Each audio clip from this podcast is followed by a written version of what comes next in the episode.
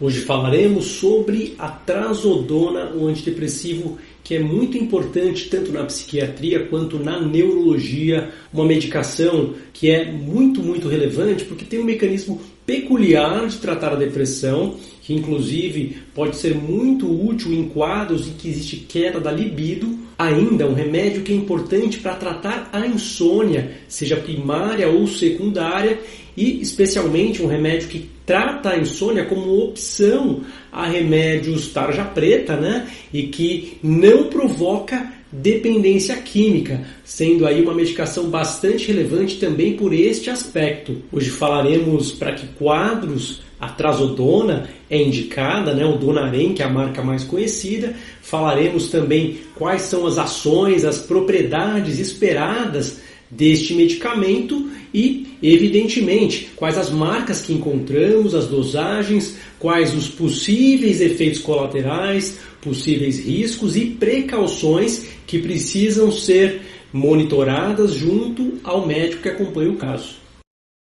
O Donarem é um antidepressivo bastante peculiar, ele não pertence a nenhuma família de antidepressivos, é um antidepressivo com um perfil único realmente e que tem uma eficácia muito interessante em transtorno depressivo maior e insônia. Tudo que vou falar aqui hoje vale para a marca Donarem, que é a referência mais famosa, também o Loredon e, claro, o genérico cloridrato de trazodona. Existe ainda a apresentação Donarem Retard, de liberação prolongada de 150 mg e também as outras opções, 50 mg por comprimido convencional de liberação rápida e 100 mg por comprimido de liberação rápida também disponível nas farmácias. Nos quadros de depressão, o Donarem, a trazodona, é um remédio importante porque permite tratar a imunoterapia, né, o uso isolado deste medicamento, mas também em combinação com outros antidepressivos e tendo algumas vantagens importantes. Por exemplo, um remédio que não tende a atrapalhar a libido e pode até ajudar a libido, inclusive retirando o efeito colateral que outros antidepressivos usados concomitantemente podem trazer. É um remédio que tem uma ação muito boa sobre o sono, que pode estar prejudicado na depressão, né? uma insônia que é relacionada ao transtorno depressivo maior pode ser tratada pelo Donarem, né, com uma medicação única que atuaria nas duas situações, tanto a insônia, que é um sintoma da depressão, mas como no quadro global, permitindo ganhar energia, disposição, melhorar os sintomas de tristeza, de apatia, de falta de concentração em monoterapia e em geral nesses quadros de depressão, as doses mais utilizadas entre 150 e 300 miligramas em média, com o melhor resultado para a maioria das pessoas,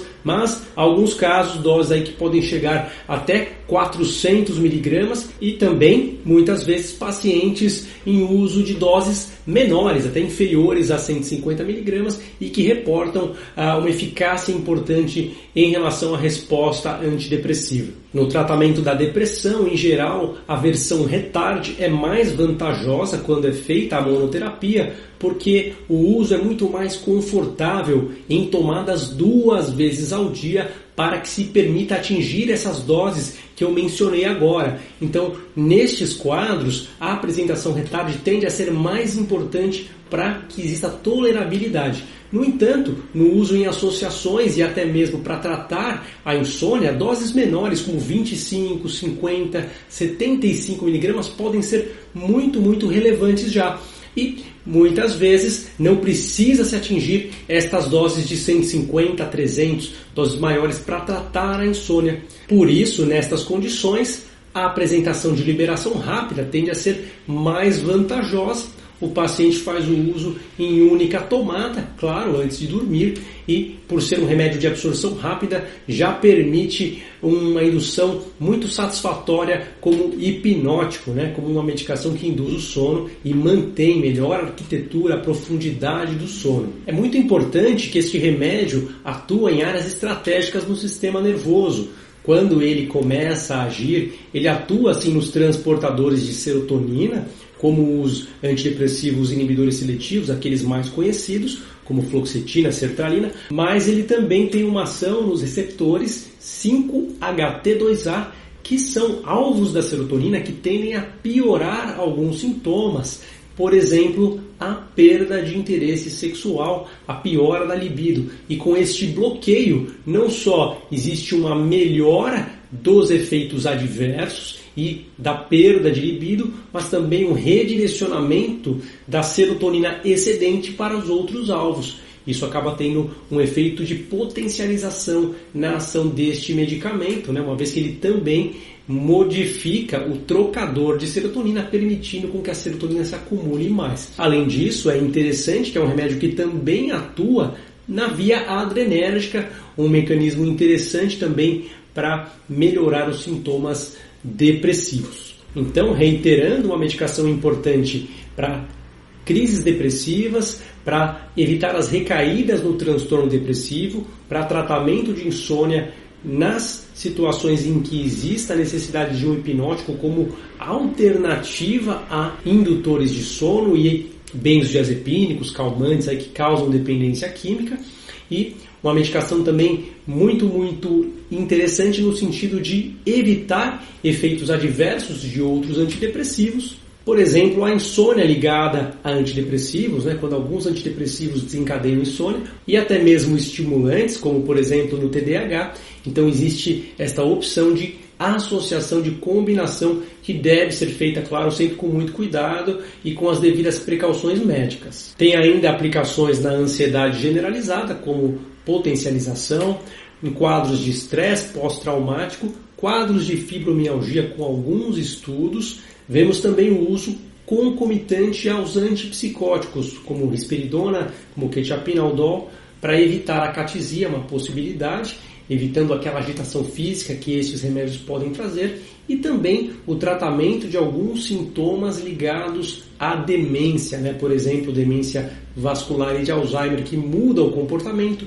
ele pode ser um tratamento auxiliar nestes quadros. Como efeitos colaterais mais comuns, vemos algumas vezes pacientes com boca seca, se queixando de coriza, né, o nariz escorrendo, ainda pessoas que têm fadiga, cansaço com o uso da medicação, sonolência diurna também sendo reportada com certa frequência, alguns casos de cefaleia, de desconforto no estômago, alguns pacientes com tontura e, muito frequentemente, hipotensão postural, que é levantar muito rápido e sentir aquela tontura, aquela sensação de que a cabeça fica mais escurecida, porque a pressão arterial não consegue acompanhar o movimento do corpo quando a gente se levanta rápido devido a algumas ações da medicação. Então isso algo que requer bastante cuidado e atenção, especialmente no início e nas mudanças de dose. Vemos ainda em alguns casos ganho de peso, não tão frequente quanto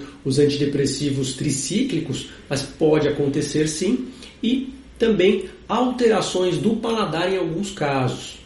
Existem também outros efeitos possíveis, não significa que você vai tê-los, é uma precaução que temos que ter ao conhecer essas possibilidades. No entanto, na bula existem outros efeitos e não significa que teremos qualquer um deles, apenas que se algo aconteça, devemos reportar para o médico que acompanha o caso. Um efeito colateral particularmente perigoso é o desenvolvimento de priapismo, uma ereção prolongada em que não existe o esvaziamento sanguíneo natural do pênis, ou seja, os corpos cavernosos do pênis ficam repletos de sangue e isso pode trazer complicações importantes, levando inicialmente a sintomas como dor, um desconforto forte, intenso, mas depois podendo levar a problemas no pênis do paciente. Então, caso o paciente usando este remédio venha a ter uma ereção muito prolongada, antes mesmo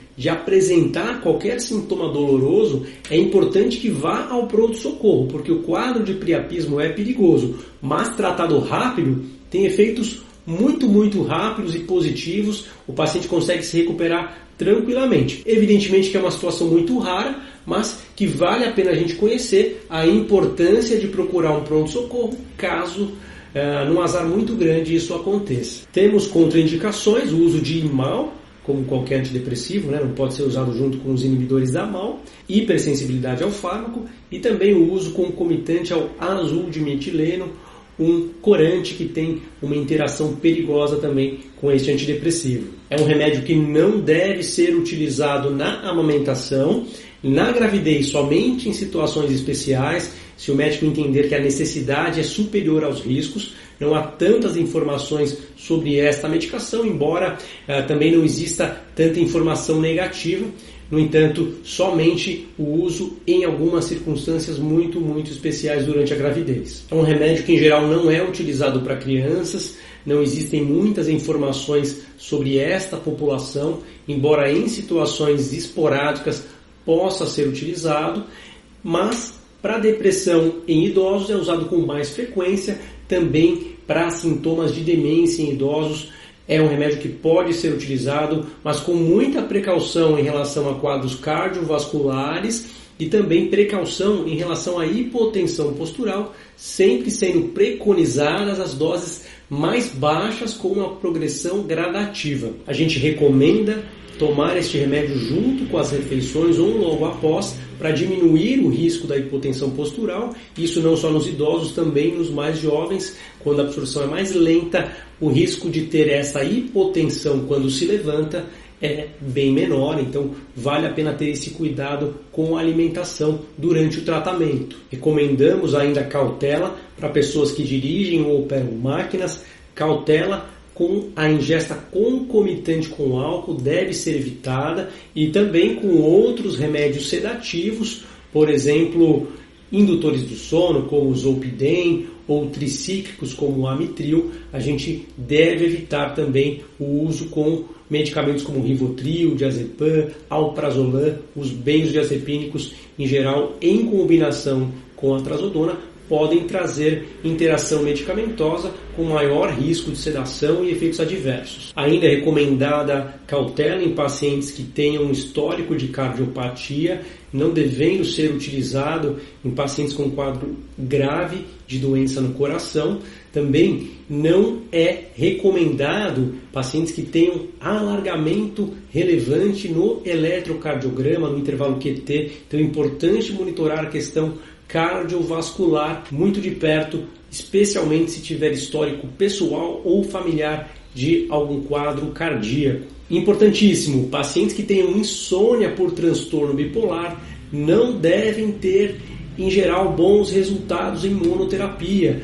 É perigoso esse uso, a tendência é agravar a insônia, agravar a evolução do quadro, piorar o controle das fases de euforia de depressão e, além disso, é uma medicação que não será eficaz para estabilidade do humor e inclusive podendo aumentar o risco de autoagressividade, não só no transtorno bipolar, também nos quadros iniciais de tratamento de transtorno depressivo, deve-se ter esse cuidado, mas especialmente no transtorno bipolar, o cuidado maior ainda quando existe a suspeita deste diagnóstico. Sempre lembrando que o objetivo aqui é dar informações, mas que você precisa discuti-las com o seu médico, nunca se automedicar. Se você está gostando do conteúdo, não deixa de seguir o canal, de curtir o vídeo, deixa aqui o seu comentário também, sugestão para temas e compartilhe com alguém de quem você goste. Tchau, tchau.